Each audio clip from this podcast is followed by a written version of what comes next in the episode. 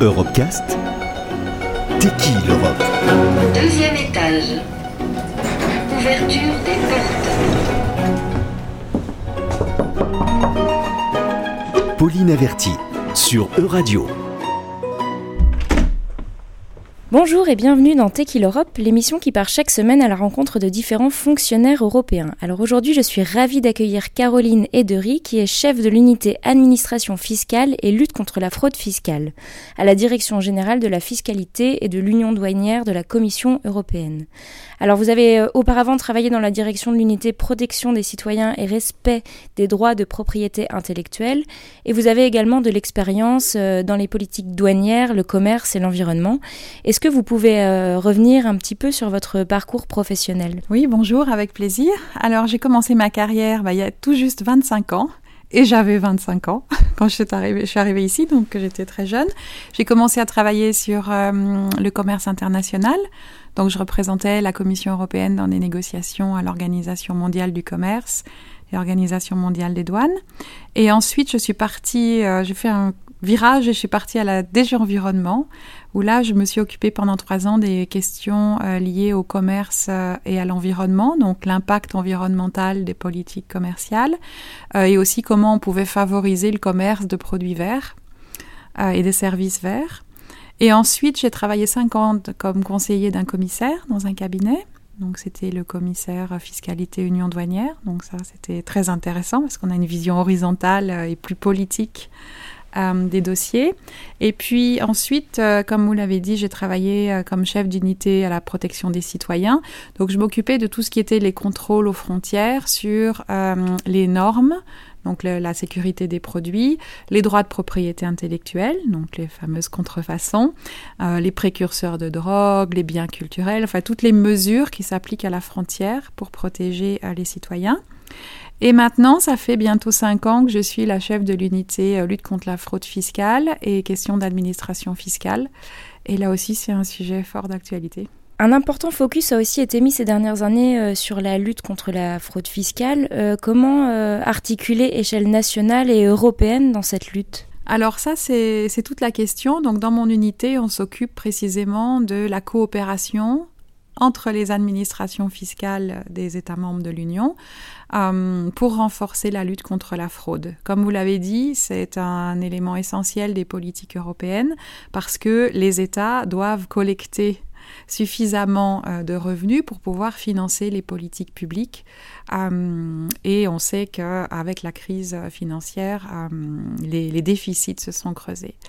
Et ce qu'on sait aussi, c'est qu'avec des nouveaux business models, des nouveaux marchés comme le, commerce électronique, eh bien là, on doit s'assurer aussi que les taxes sont payées par les opérateurs.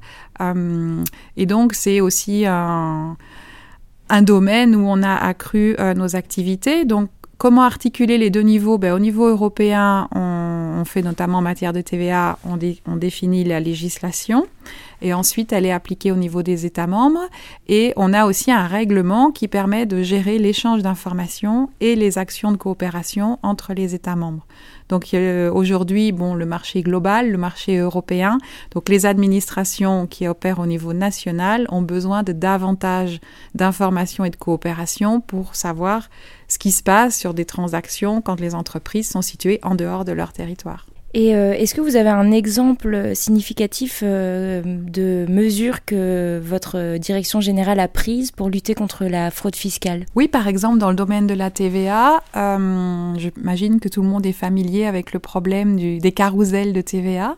Donc c'est en fait du fait de la façon dont la législation a été écrite, on est confronté à des, des opérateurs malveillants qui organisent des carousels afin de... Donc ce sont des transactions entre différents pays européens et euh, ils ne déclarent pas euh, la, TVA et ils se font rembourser la TVA par les États, ce qui fait qu'ils gagnent indûment de l'argent qui est pris au budget public.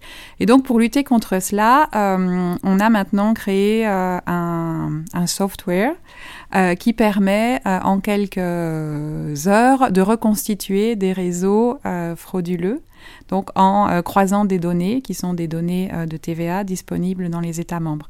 Et donc ça permet aux administrations fiscales plus rapidement d'avoir une photo euh, d'un réseau euh, de trafic. Donc ça, c'est un, une, une mesure, disons, euh, très concrète, mais on a aussi davantage d'échanges d'informations qui ont été développés dans les dernières années, bon, en matière de TVA, mais aussi en matière de fiscalité directe. Et vous avez une autre casquette aussi à la commission. vous avez créé notamment un think tank avec d'autres femmes pour valoriser leur rôle et, et aussi la diversité à la Commission européenne. Est-ce que vous pouvez nous en dire un peu plus? Oui, je crois qu'on a suivi le mouvement euh, dans la société qui est euh, de, de travailler pour plus de diversité.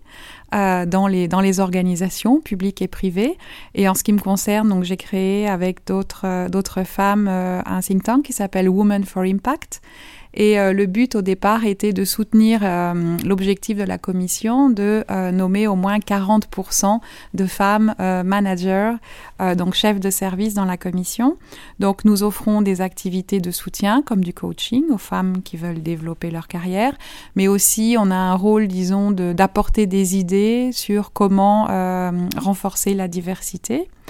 Euh, et puis aussi, on a une expérience que je trouve très très chouette, c'est de, euh, on utilise la méthode de storytelling. Donc on réunit quelques femmes dans, l'institution et on invite des femmes qui ont, qui sont au top euh, de la hiérarchie et qui viennent raconter leur expérience et, raconter leur histoire. Et c'est très enrichissant. Et vous avez aussi été à l'initiative du zéro déchet à la Commission européenne. Est-ce que vous pouvez nous en dire un peu plus?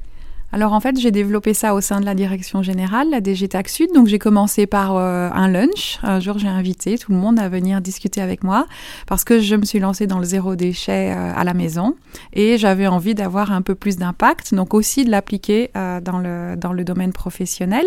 Et j'ai été frappée par l'intérêt cette euh, activité suscitait parmi mes collègues.